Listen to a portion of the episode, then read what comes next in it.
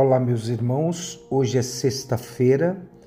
Nós estamos meditando o evangelho que está em João, capítulo 6, versículos de 1 a 15.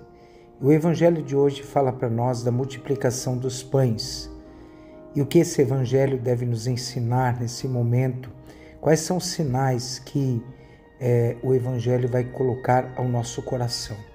A leitura do evangelho, ela está relacionada a, aquilo que a gente chama de sermão é, da multiplicação dos pães, ou seja, é, é, nós vamos falar sobre o discurso do pão da vida.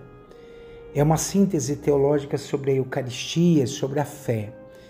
Então, esses evangelhos que vamos ouvir, a multiplicação dos pães, Jesus que anda sobre as águas, o discurso do pão da vida, tudo isso é, está relacionado profundamente a, a Eucaristia que nós celebramos em cada Santa Missa.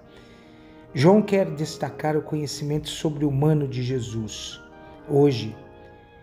Então, os sinóticos destacam mais a dimensão humanitária de Jesus do que de sua dimensão divina. E o Evangelho de João, como já sabemos, ele não se usa do termo milagre, mas sim de um sinal. E nos leva daquilo que nós vemos para aquilo que nós não vemos do conhecimento ao desconhecido. Isto é o que evoca algo que está muito além da própria realidade. Somos convidados a descobrir o que tem por além de cada gesto de Jesus e cada personagem. O Evangelho fala da multiplicação dos pães.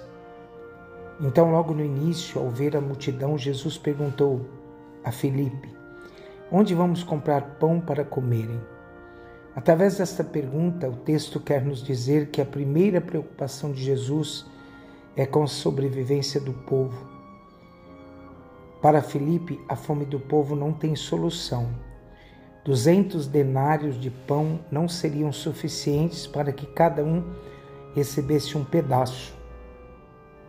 Então surgiu André, o irmão de Pedro, com uma solução. Aqui há um menino que tem cinco pães de cevada e dois peixes. André, que significa humano, o homem, representa a nova proposta diante desta fome do povo. Pão de cevada e peixe eram a comida dos pobres. Os ricos comiam pão de trigo.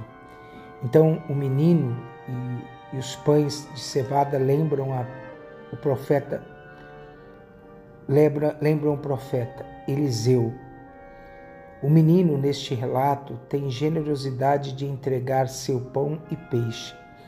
Ele não retém para si o seu alimento, nem pergunta de que ele se alimentará. Ele simplesmente entrega seu pão e seu peixe.